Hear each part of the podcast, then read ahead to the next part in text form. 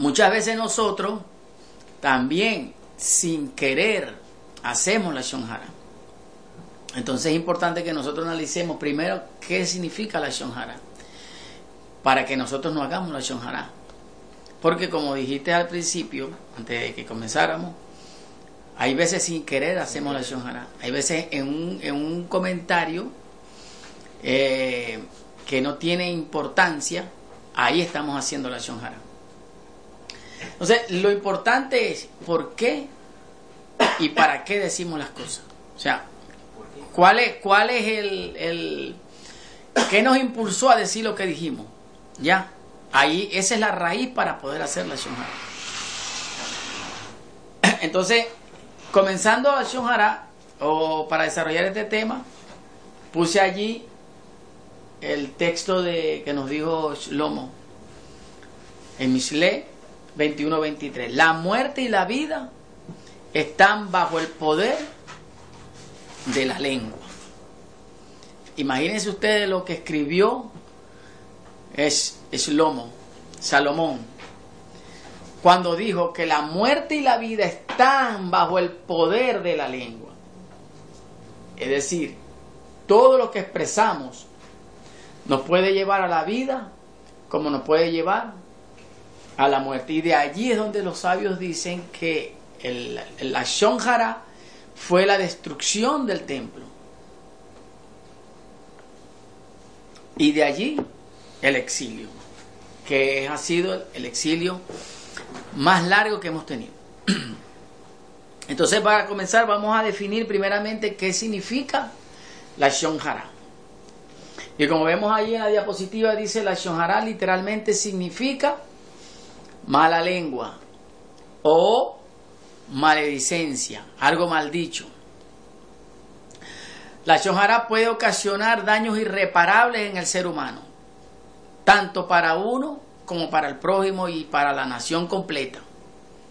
De hecho, los, países actualmente viven en crisis debido a la Shonjara. Por eso esta última clase de Midot vamos a ver cómo hacemos nosotros para poder equilibrar esta, esta Midot Ra, poderla convertir en una Midot Tobo como las que venimos, hemos venido hablando de Geset, de Zablanut, de mm, la Midah Hadin, Midah Rahamim, todas las Perishut, todas esas Midot que hemos estado tratando acá. Eh, y que hemos estado canalizando cada uno de nosotros porque son enseñanzas personales para el ser humano. El ser humano debe corregir esas cualidades. Pero la más importante de todas y la más difícil de todas es precisamente la shonjara.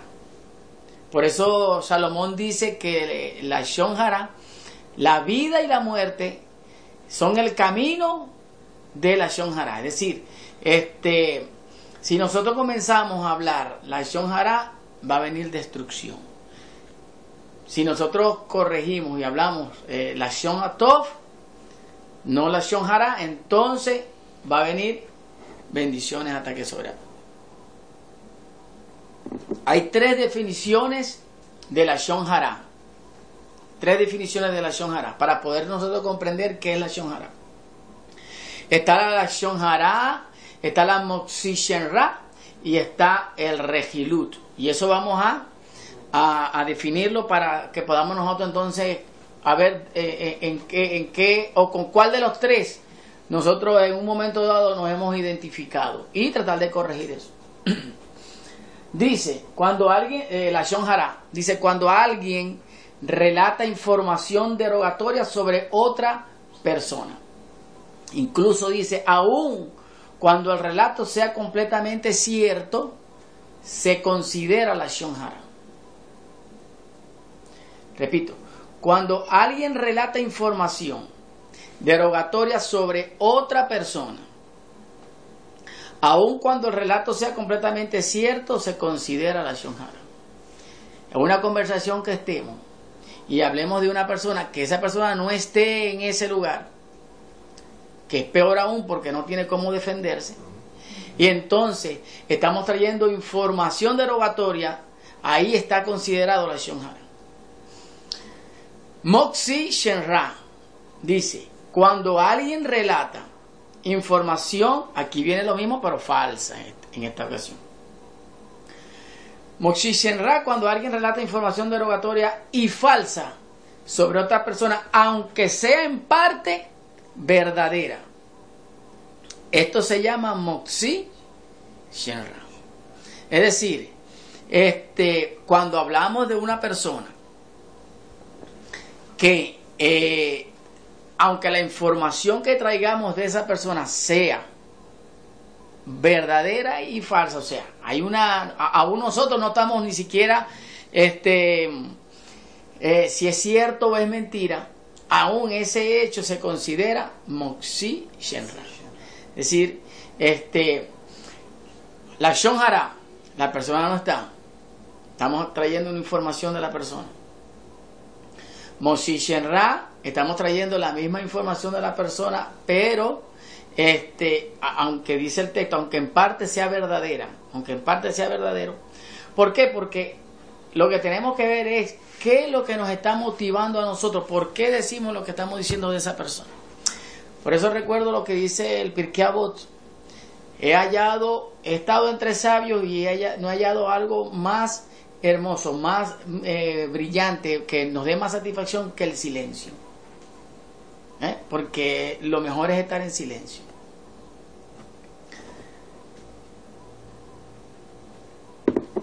Regilut. Regilut.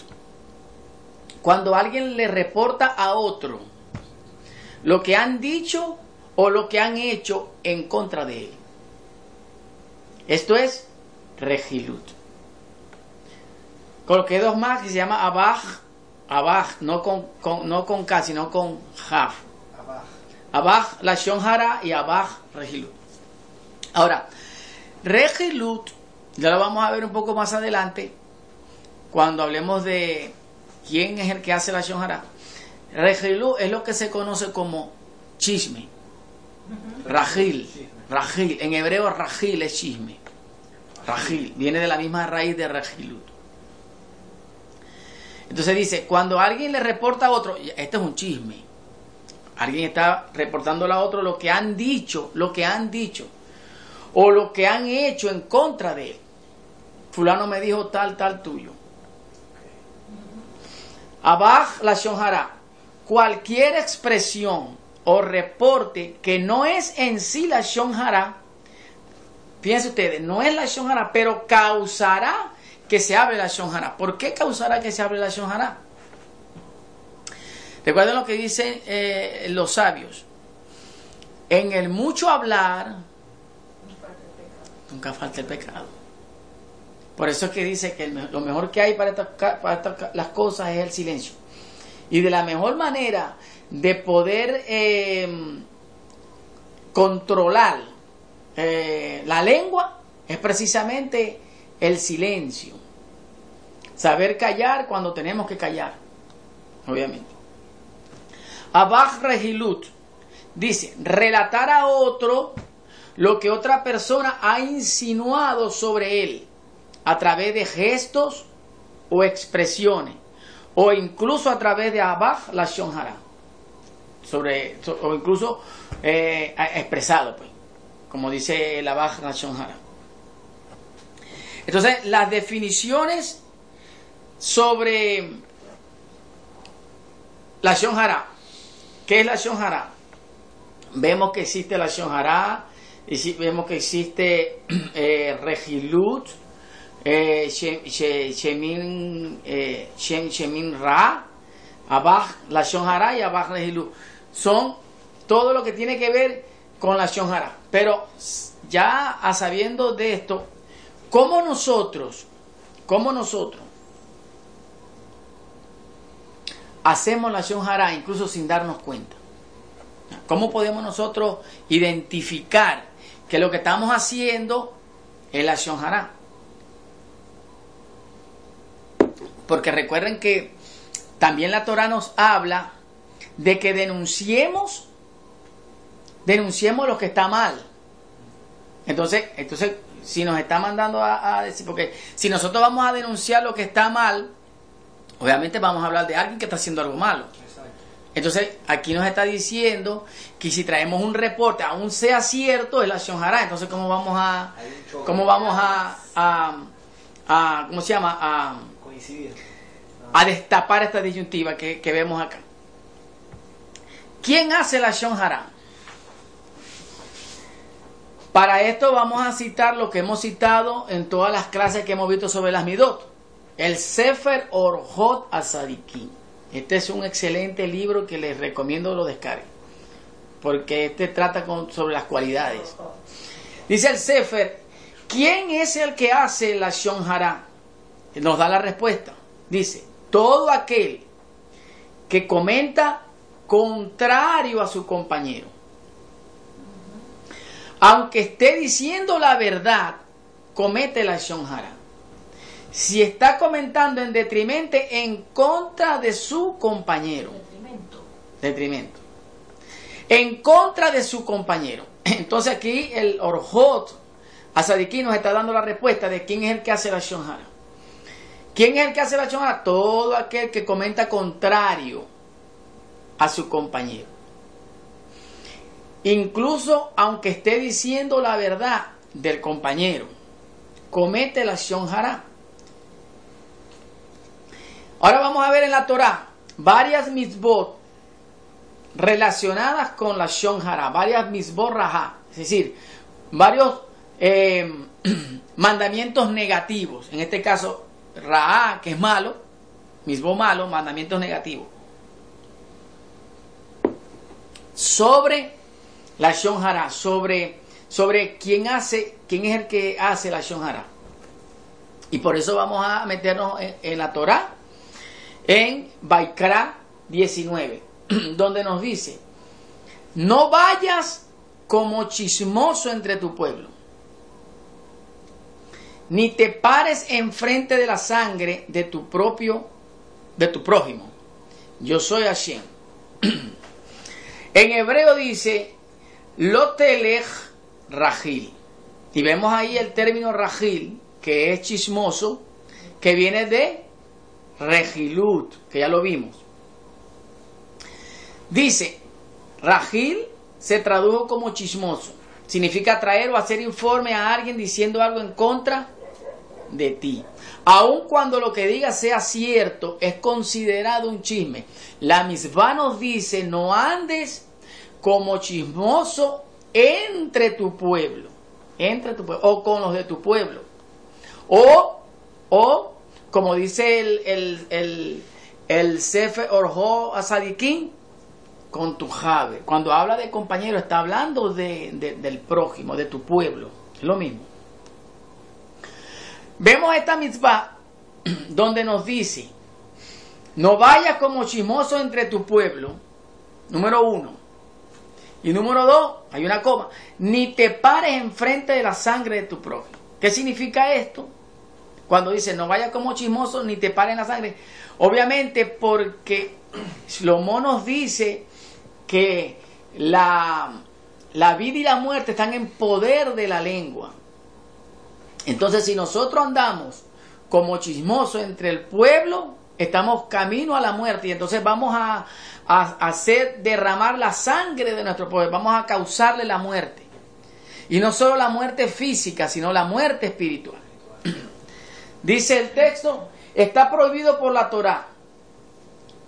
Tanto así que puede ocasionar la muerte. Es por ello que la Torah sigue diciendo, no te quedes sin hacer nada ante la sangre derramada de tu prójimo, lo que, no, lo que leímos en Baikara.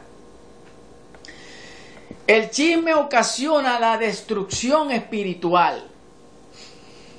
Dice el azar que el pecado del chisme es considerado como si hubieras violado los 10 códigos de la Torah. Fíjense, fíjense lo terrible que es eh, hablar del prójimo, hablar del compañero.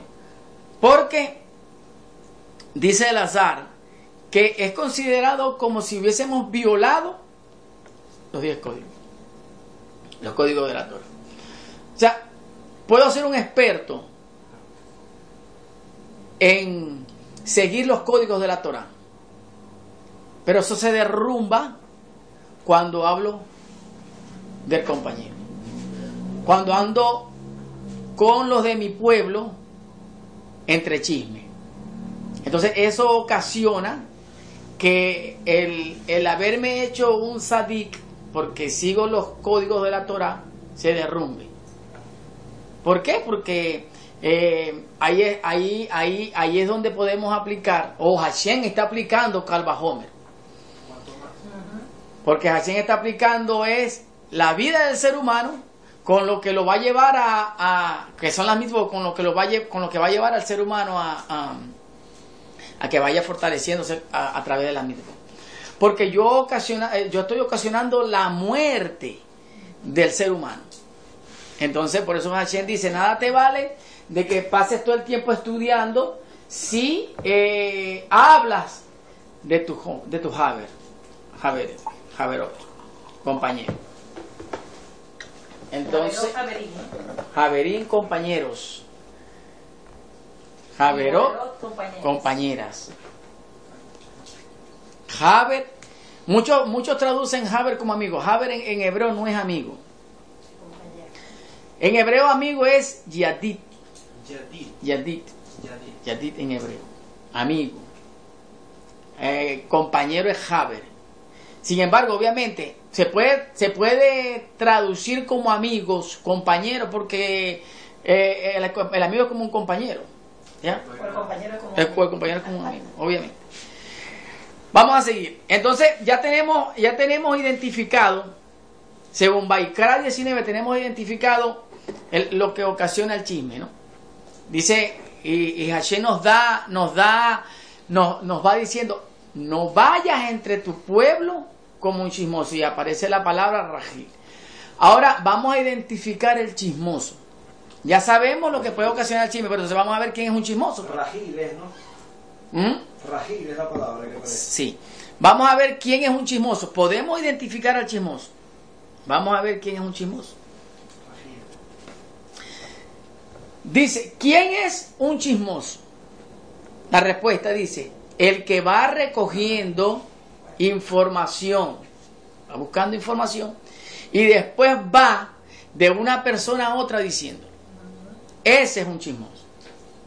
Periodista, pues. un, periodista permitido, el periodista tiene, tiene permiso para... Ah, ya, yo estoy viendo por qué lo decía. No, pero no lo digo por vos, no lo digo por vos. No lo digo por tu profesión. Bueno, fíjate tú. Entonces, el que va recogiendo información y después va, o sea, no se queda con la información. Simplemente la va diciendo a otra persona y a otra persona. Va creando un sistema de vida. Hashem dice, Hashem dice, no vayas como chimoso contra tu pueblo. Según una misma ra, negativa.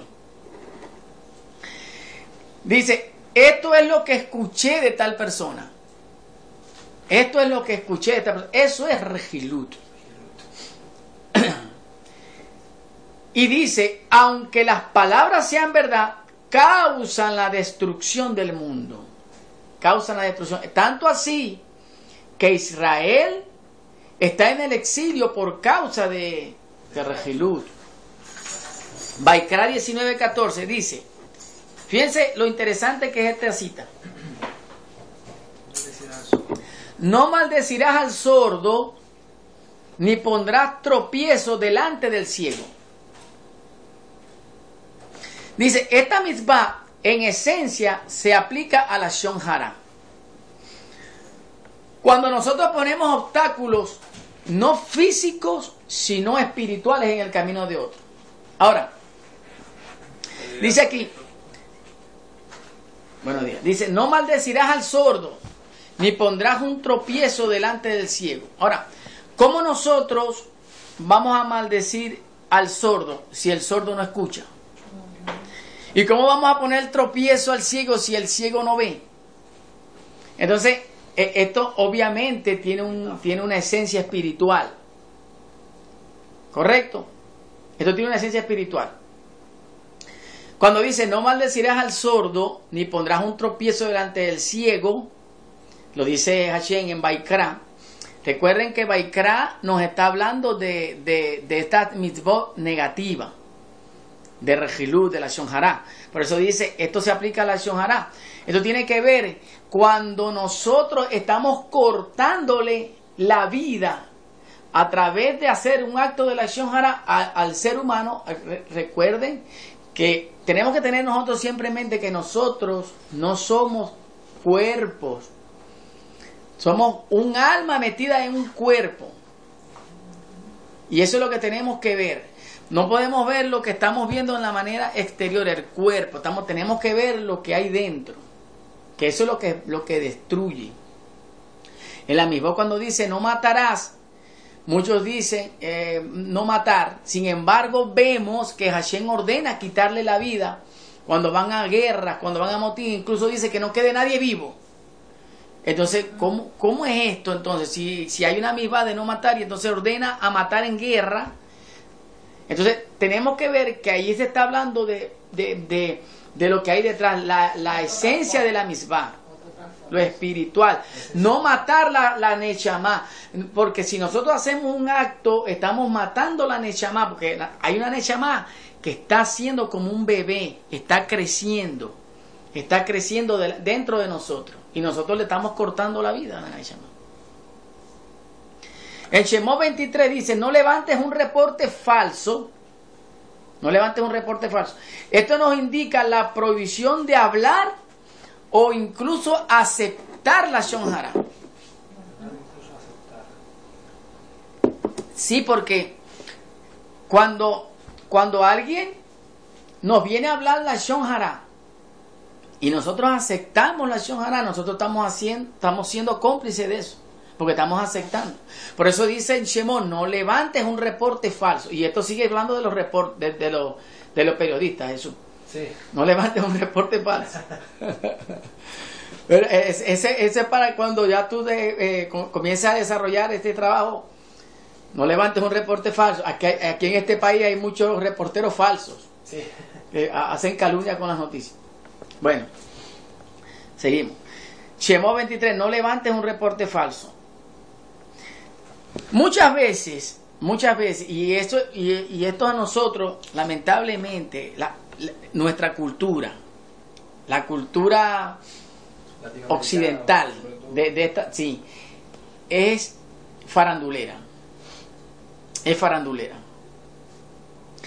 Nosotros le, eh, le damos más énfasis a la, al artista, a, nos encanta, eh, no lo digo, nunca me ha gustado, pero digo, hablo de manera general nos encantan las revistas de la Chepa Candela, cuando, cuando venían aquellas revistas.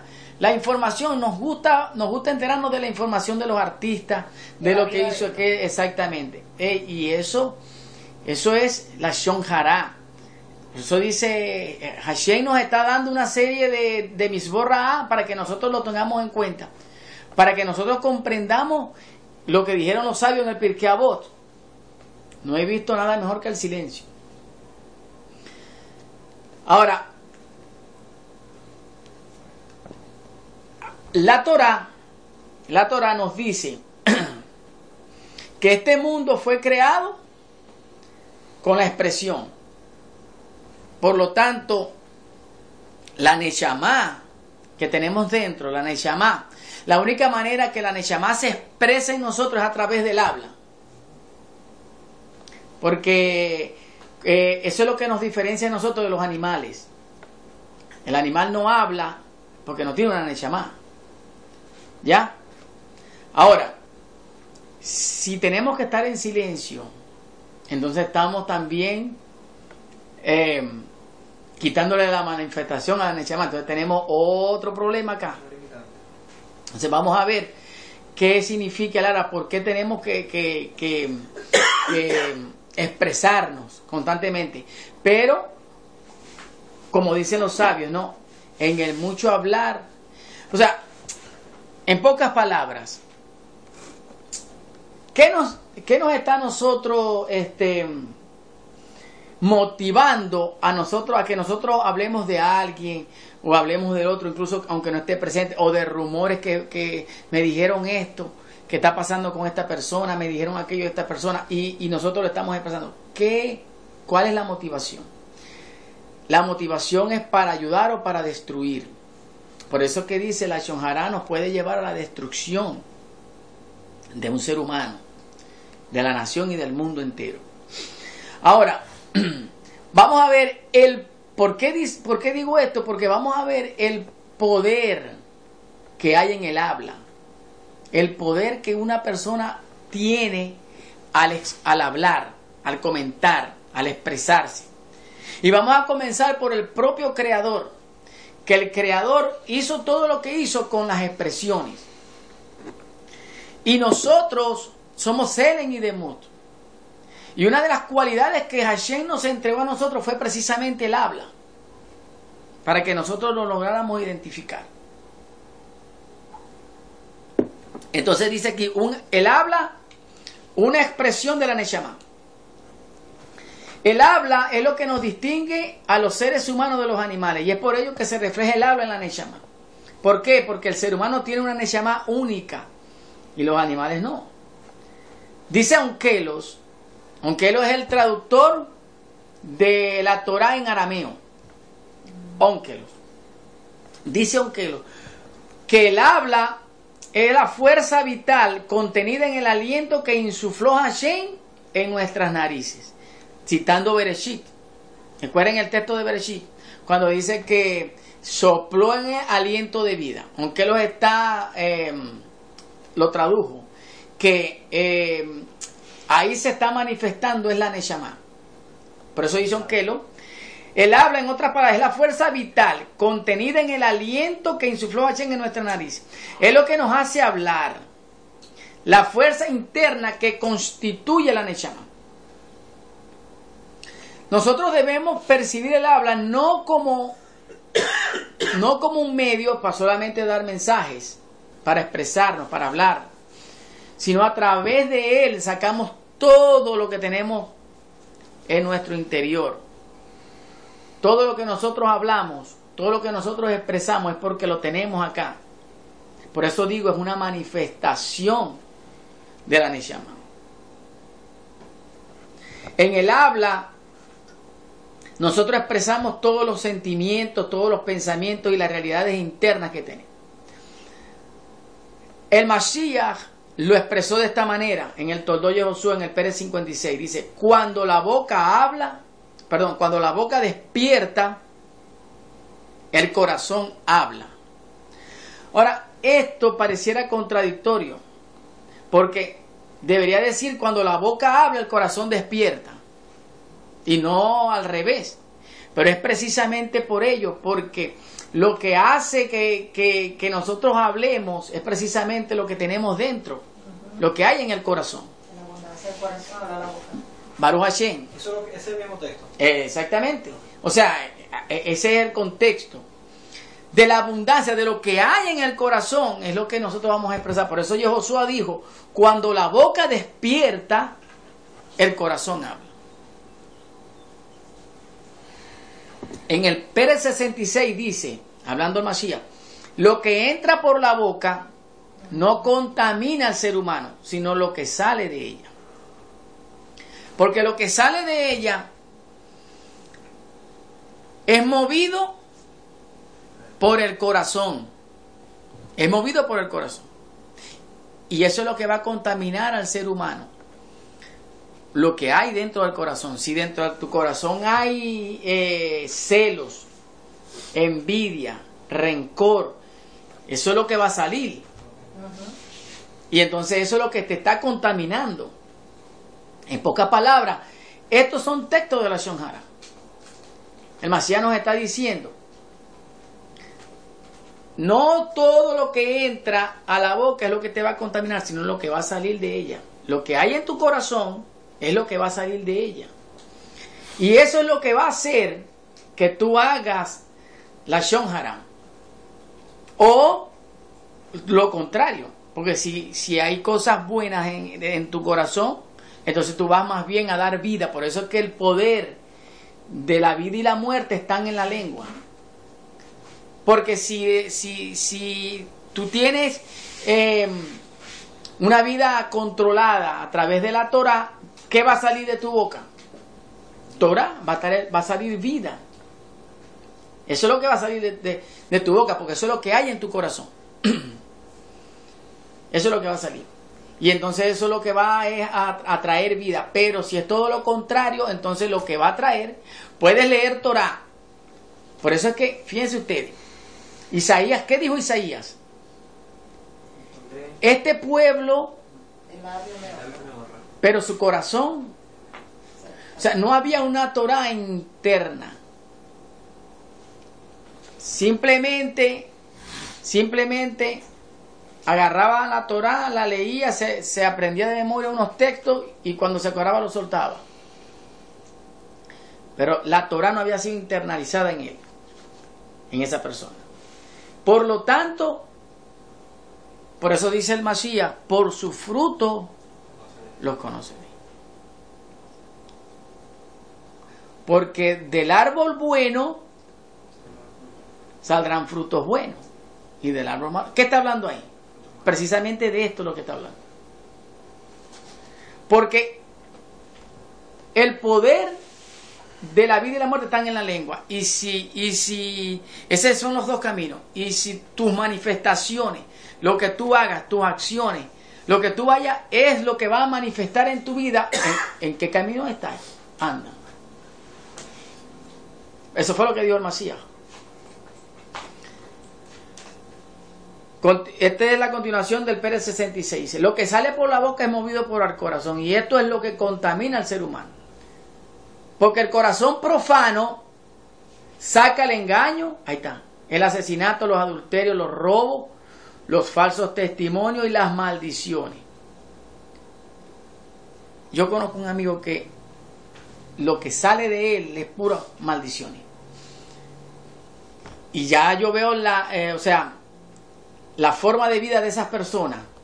¿Por qué? Porque, claro, obviamente, eh, nunca he estudiado Torah, sino que estoy viendo, o sea, poniendo el ejemplo de cuando una persona contalmente vive en este estado, es lo que sale, es lo que manifiesta y es lo que es.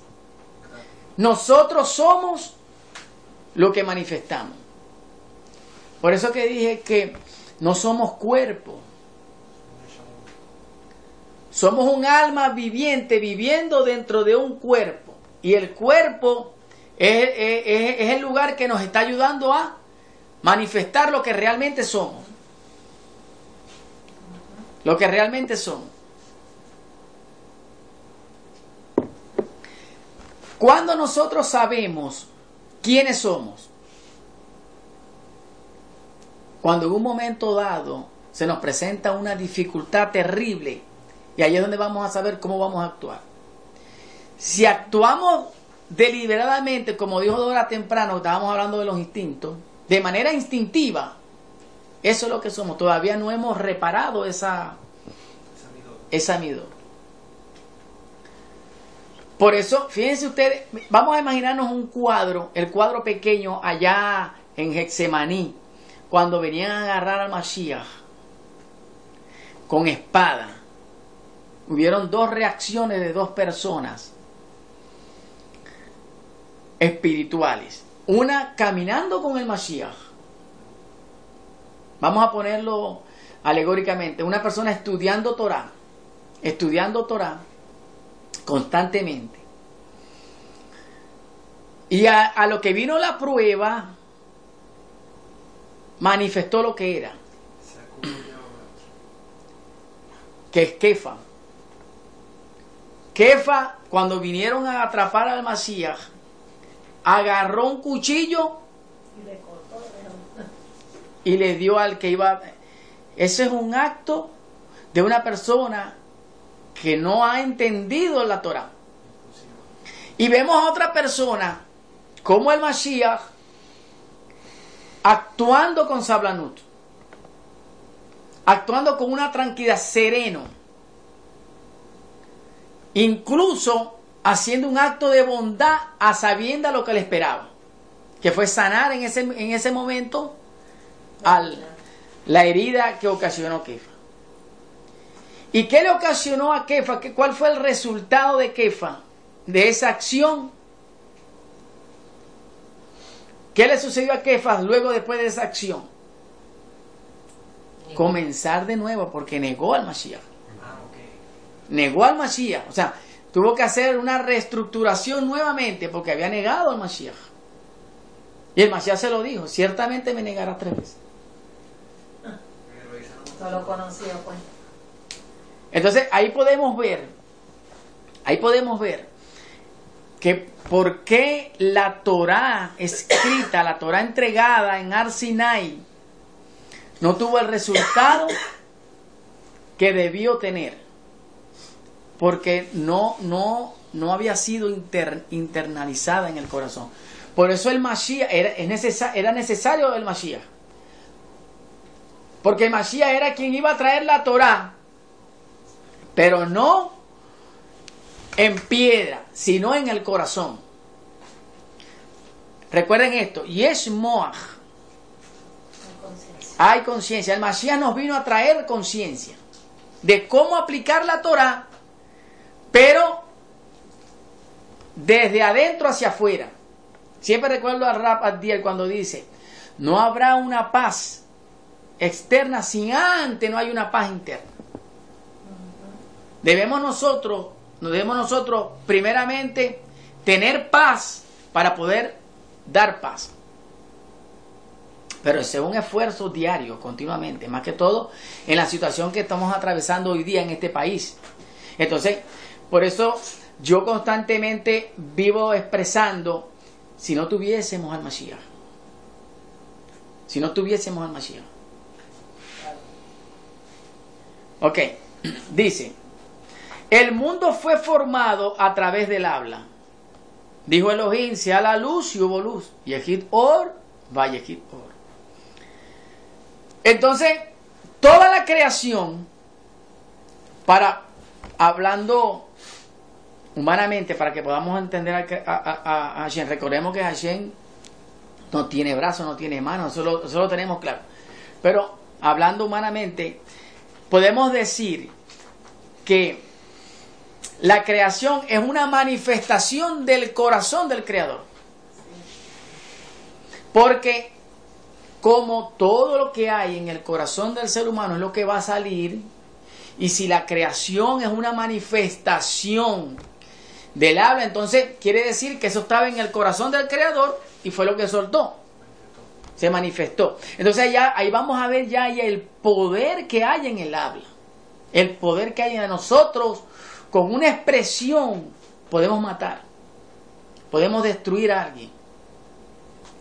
Por eso en Baikra nos dice Hashem, no andes de chismoso entre tu pueblo o con los de tu pueblo, entre tu pueblo.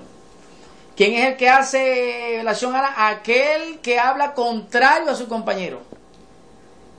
Entonces todo esto va en línea, ¿no?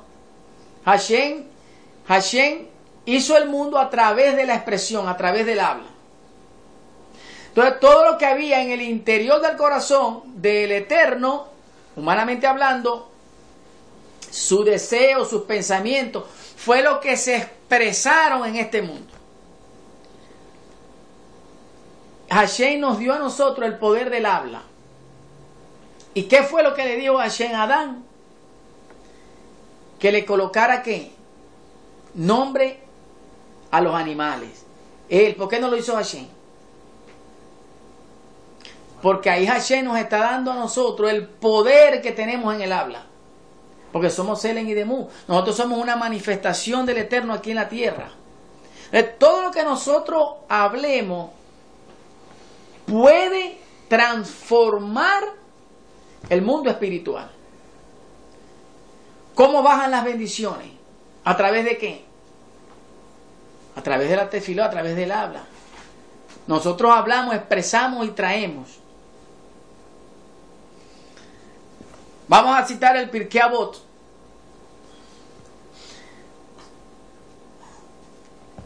Dice el Pirkei con diez expresiones Hashem hizo el mundo. Y esto nos los dice el Talmud Babli en Rosh Hashanah 32a, dice, estas diez pronunciaciones fueron mediante las cuales Hashem creó el mundo. Lo mismo que nos está diciendo el Pirkei Vamos a ver estas diez expresiones.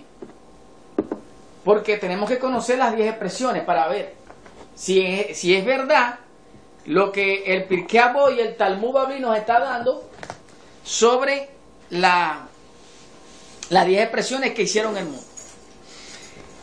Bereshit dice Bereshit bara Elohim. En el principio creó Elohim los cielos y la tierra. Ahora vemos aquí el, habla, la expresión. Pero nos está diciendo eh, los sabios Dice, en el principio también es un pronunciamiento de Hashem, según lo indica el versículo, los cielos fueron hechos por el Debar Hashem. Y esto en conexión con Rosh Hashanah 32, a que citamos del Talmud, cuando ellos citan el Tejilín 33.6. En el Tejilín nos está hablando de que esta fue la primera expresión, cuando fueron creados los cielos y la tierra.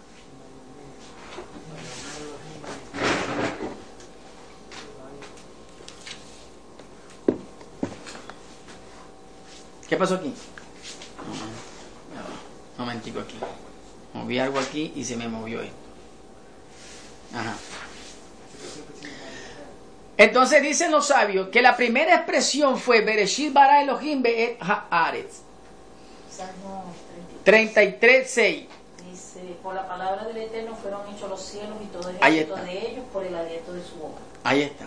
O sea, entonces cuando dice el texto de Bereshit, Bereshit bara Elohim be'et haaret, Bereshit bara Elohim et be'et haaret, nos está diciendo que esa primera expresión también fue hablada por Hashem.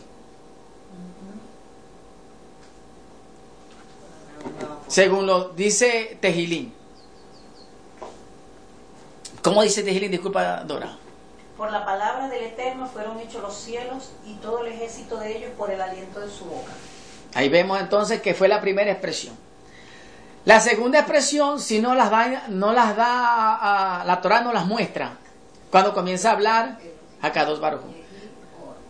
Bayomer Elohim y Egipto. Recuerden que Omer es hablar.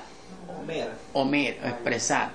Cuando Omer es de la raíz de eh, cuando de amar. De amar. Amar, que significa el digo, y Omer es pasado. Correcto. Y recuerden que está la Bab, que la Bab se está utilizando aquí como I. Esa clase la vimos. ¿Ya? Entonces cuando dice Bayomer, Elohim, Yehid, Or. Recuerden, recuerden que Or, aquí la estamos viendo con Aleph. Dijimos en una clase que hay una, hay una Or con Ain, que, es piel, y esta es luz. Entonces aquí vemos Or con Aleph. Ya sabemos a qué se está refiriendo. Entonces, eh, aquí vemos la expresión de Hashem, dándonos a, a manifestando el habla y trayendo vida a través del habla. Tres. Bayomer Elohim Yehid Rakia Betoch Hamain. Y dijo Hashem que haya expansión en medio de las aguas. Ahí vemos. Ahí vemos que ahí Hashem está dando una tercera declaración. Los sabios dicen que fueron diez expresiones. Bayomer Elohim Yikabu Hamain. Mitahat Hashaman el Macón. Dijo Hashem, vean que dice Bayomer, dijo y dijo. O sea, expresó Hashem que se reúnan las aguas y que aparezca lo seco. Bayomer Elohim Tashe Haaretz Deshe. Dijo Hashem, produzca la tierra vegetación. Bayomer Elohim y Ejid Meorot. Meorot. ¿Sabes qué es Meorot, no? Bi Rakia Hashamay. Luminaria. Meorot luminaria. Raquia Exacto. Rakia puede, puede, manifestar, puede traducirse como, como expansión, firmamento, que es lo, lo, lo más, lo más, la traducción más correcta sería firmamento. Entonces dice, y dio a Hashem que haya luminarias en la expansión de los cielos. ¿Cómo se define la memoria? Disculpen, más hash, hash, hashmi, hashmidim, hashmin, ¿A dónde? al final del punto 6. Amán.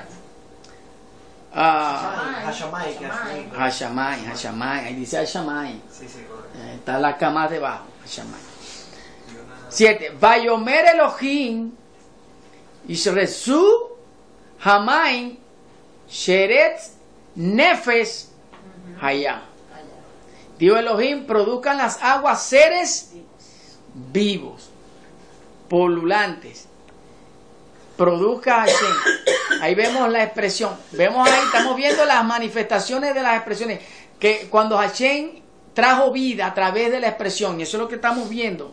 Porque nosotros tenemos el mismo poder, creamos o no lo creamos, de, de- traer vida a través de la expresión. Bayomer Elohim, Tokse Haares Nefes Haya. Y dijo Elohim que la tierra haga salir seres vivientes.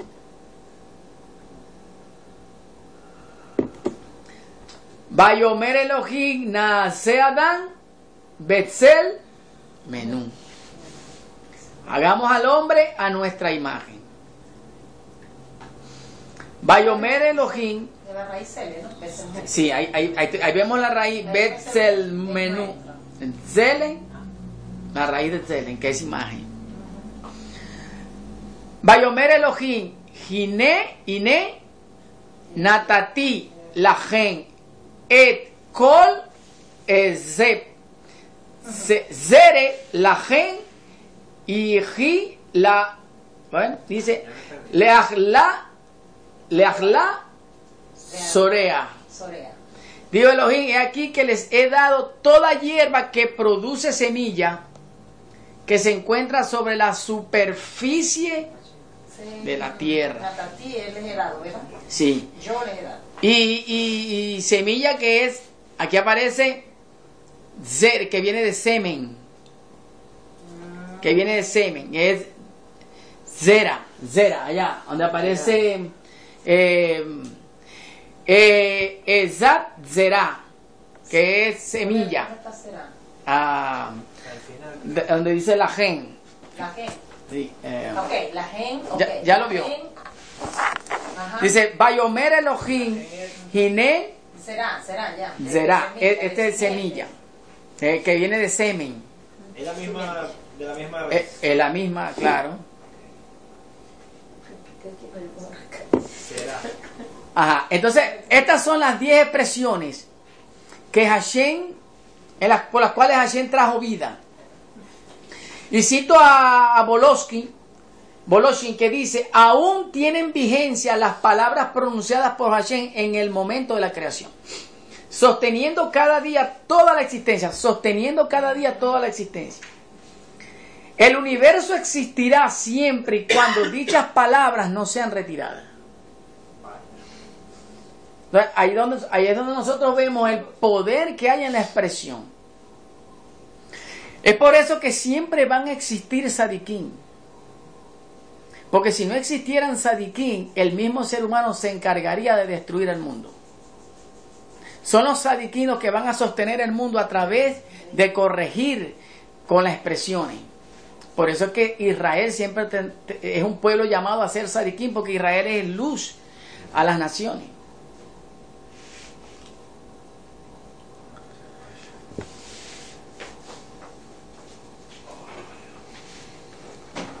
Una de las cartas más elevadas fueron las de Jacob ben Yosef, el hermano de Jehoshua. Jacob ben Yosef nos, eh, nos ilustra con esta carta a cada uno de nosotros para que nosotros comprendamos el poder que existe en, en, en, la pronunciación de las palabras. Y así nosotros seguir el, el, seguir el, el, ejemplo dado por los talmidín de Yehoshua. Vamos a leer la carta que nos dio, nos dejó Jacob ben Yosef. Jacob ben Yosef es el hermano de Yehoshua. Esta carta fue enviada al exilio a los Bené Israel. Por lo tanto, es una carta también dirigida a nosotros. Dice, hermanos míos, no se hagan maestros muchos de ustedes, sabiendo que recibiremos un juicio mucho más severo, porque todos somos, porque todos fallamos. Hay veces que nosotros somos expertos en emitir juicio a otra persona. Esta, esta carta que nos está dando Joseph es una carta precisamente de la Shonjara, de, de, que no hagamos la Shonjara. Porque dice, todos nosotros fallamos, todos nosotros cometemos errores. Entonces no, nos hagamos maestros, sabiendo que recibiremos un juicio mucho más severo.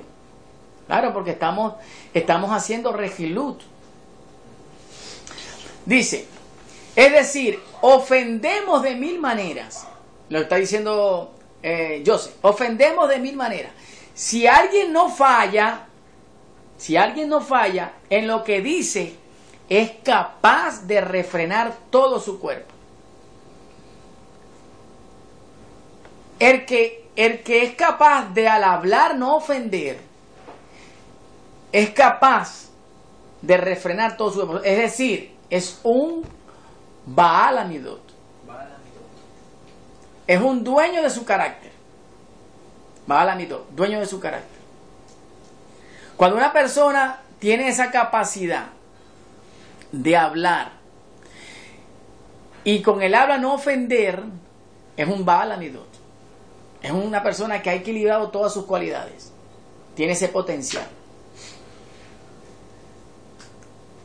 Si alguien no falla en lo que dice, es capaz de refrenar todo su cuerpo. Si ponemos el freno en la boca de los caballos, fíjense lo que nos dice José. Si ponemos el freno en la boca de los caballos para que nos obedezcan, ¿acaso no dirigimos también todo su cuerpo? El cuerpo del caballo. Cuando nosotros le ponemos eh, eh, en, el argot hípico, ¿cómo se llama? La, ajá, el, la, Ajá, al caballo tenemos controlado la boca y obviamente su cuerpo.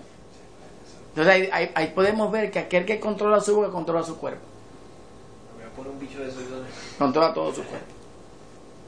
Entonces dice, miren también las naves, aunque son tan grandes, impulsadas por el viento, son sin embargo dirigidas mediante un motín.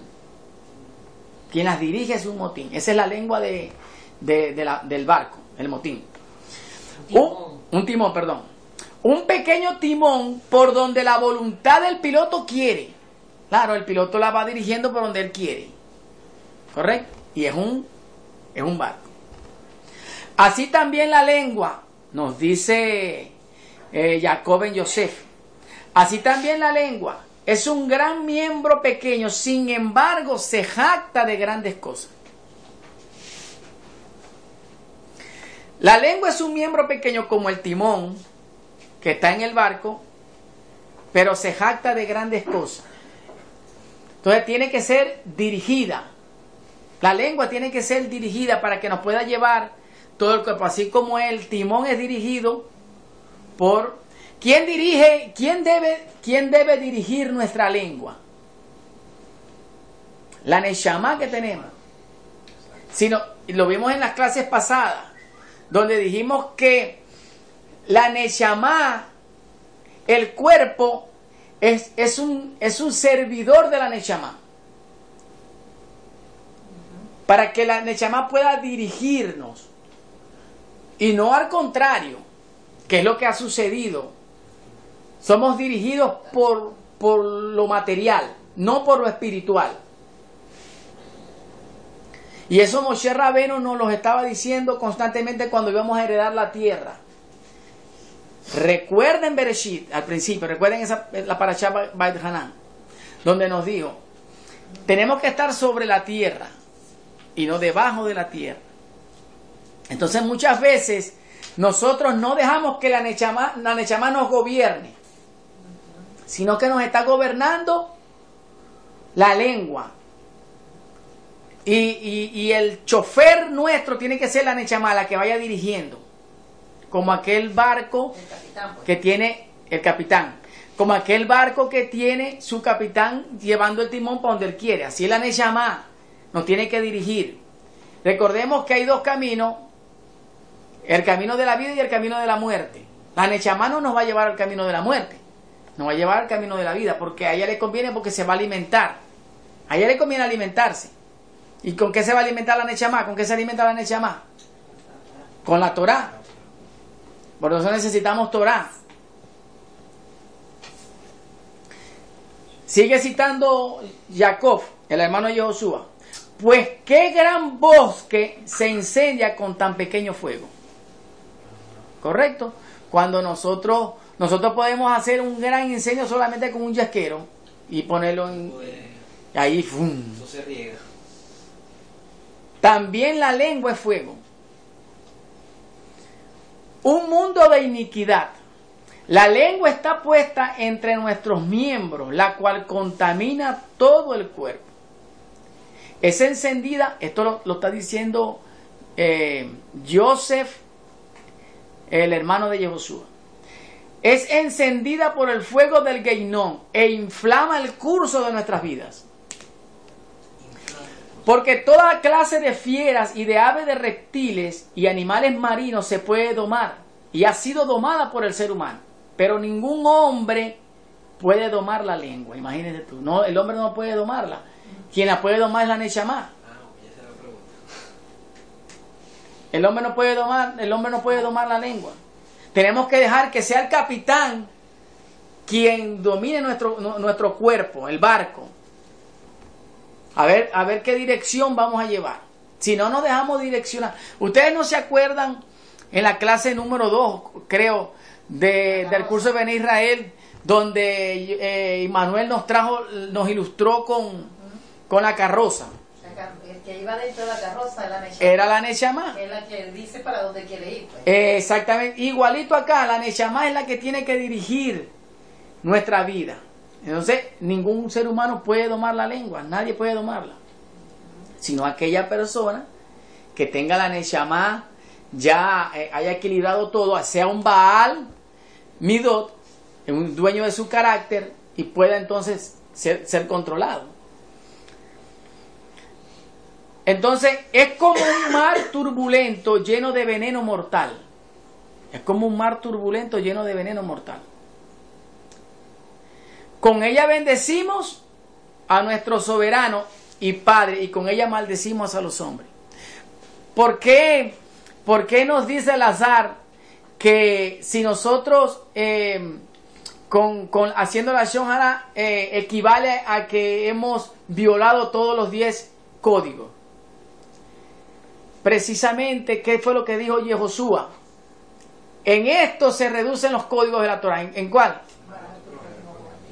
Obviamente, entonces, entonces es lo mismo que está diciendo el azar.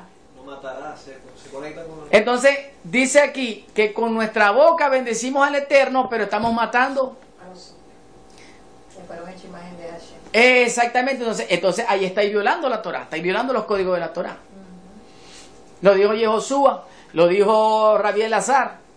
Es como si estuvieses violando todos los códigos de la Torah. Claro que los está violando porque los códigos de la, la Torah, la esencia de la Torah es amar a Hashem y a tu prójimo como a ti mismo.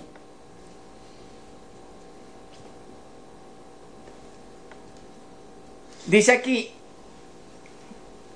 maldecimos a los hombres que han sido hechos a la imagen de Hashem. De la misma boca proceden bendiciones y maldiciones. Y sigue diciendo Johanán, hermanos míos, Jacob, hermanos míos, esto no debe ser así.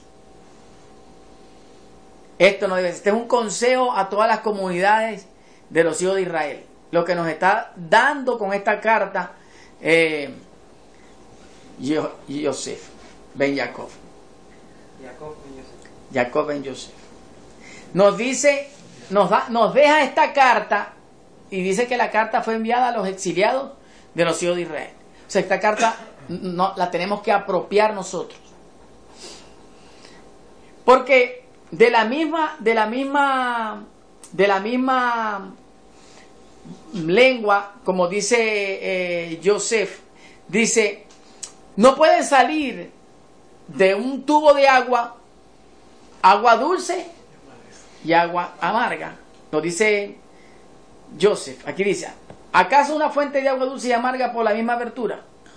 Una pregunta hace, hace Joseph. ¿Acaso, hermanos míos, puede una higuera producir aceitunas? ¿O una vid higos?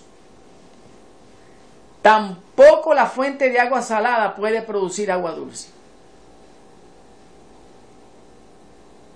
De manera que Jacob nos muestra el motivo o qué nos impulsa a decir lo que decimos, sea verdad o mentira. Y eso es lo que nosotros, antes de hablar, tenemos que hacernos una introspección. Antes de hablar de alguien, antes de comentar algo que fulano dijo, que mengano dijo, escuché de algo, analicemos, ¿me va a traer bendición lo que voy a decir? ¿Va a traer un fruto lo que yo voy a decir? ¿Va a seguir creciendo y elevándose la Neshama a través de mí por lo que yo voy a decir? ¿O, o mejor me quedo callado? Entonces, Jacob nos está alertando. Dice, las consecuencias del hecho de hablar positivo o negativamente pueden reverberar con constantes impactos, sean positivos o negativos sean positivos o negativos. Vamos a leer lo que dice el Pirkei Avot y vamos a terminar con una historia que yo pensé que la había colocado acá, que leí sobre un movimiento del, del cuarto quinto siglo en Israel. Eh, el movimiento se llamaba los eh, Tikkun a.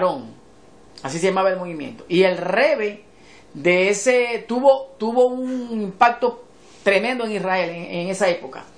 Y vamos a ver lo que le sucedió a ese, a ese Rebe con, un acto de la Shonjara.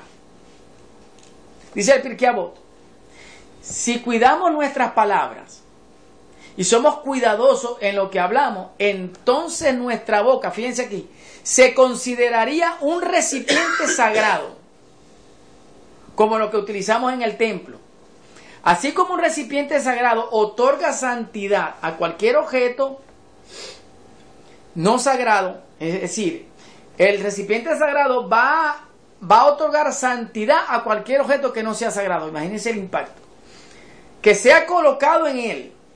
Igualmente son sagradas todas las palabras emitidas por esa boca, o sea, por la boca que se, que se cuide, por aquella persona que tenga cuidado en hablar, en, expresarse, que sea cuidadoso, entonces eh, será un recipiente sagrado, como los utensilios que, que están en el, en, el, en el mitad.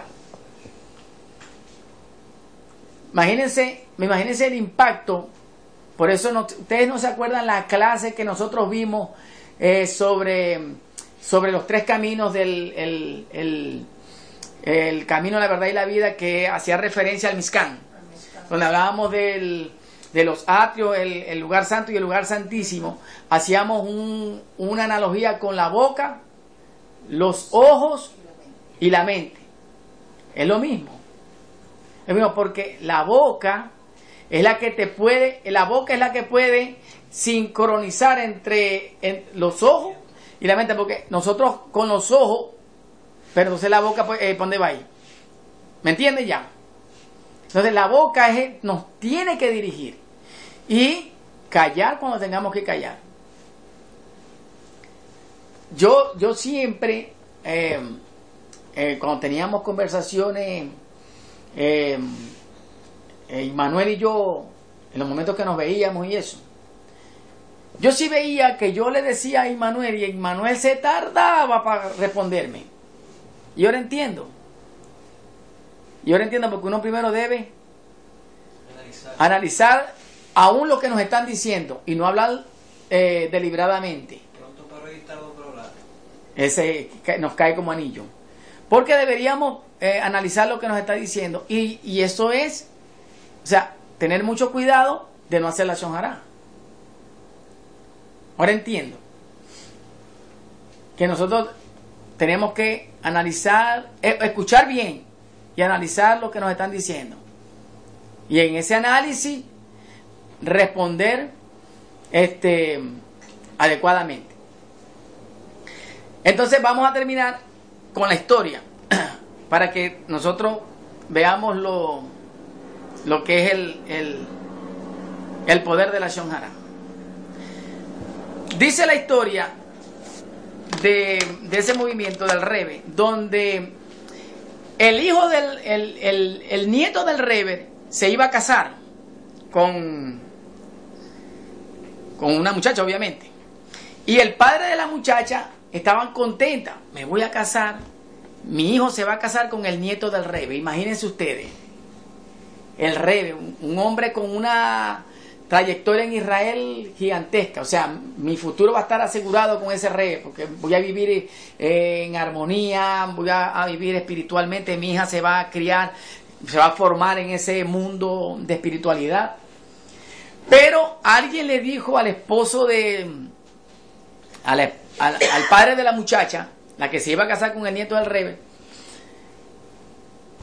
el muchacho no se está conduciendo como debería conducirse. Y eso le preocupó. Oye, ¿cómo vas a decir tú eso? Es el nieto del rebe. Esa es una familia ejemplar. ¿Cómo tú me vas a decir eso? Ten cuidado con, lo- con quién se va a casar tu hija. Entonces, este no hallaba cómo decirle al rebe. Mientras se acercaban los días de la boda, en él estaba creciendo también la preocupación porque él amaba a su hija y no quería nada malo para su hija. Hasta, hasta que llega el momento donde él queda solo en la sinagoga con el rebe y le cuenta al rebe la situación. Y dice,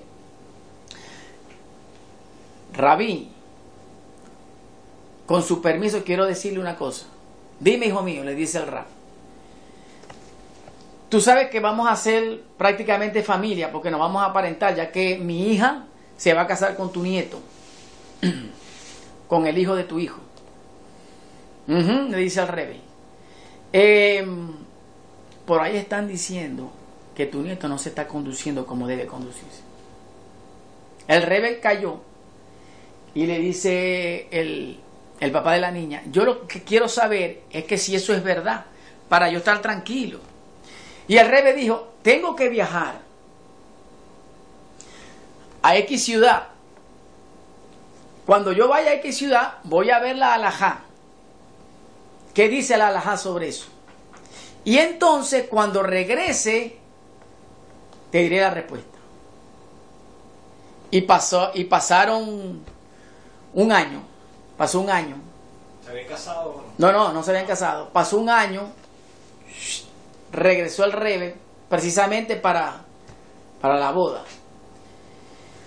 Y este no lo peló.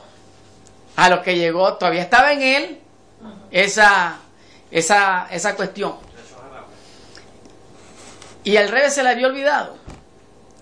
Hasta que viene este y le dice, Rabí, ¿se acuerda de, de, de aquello, el asunto aquel que le comenté? Y le dice el rebe, todavía está eso en tu corazón. Le dice el rebe, todavía tienes eso en tu corazón. Si me fui, fue para ser contigo sabio y no darte una respuesta primeramente a la ligera y no escuchar el asunto para no hacer la shonjara. Le dice el rap.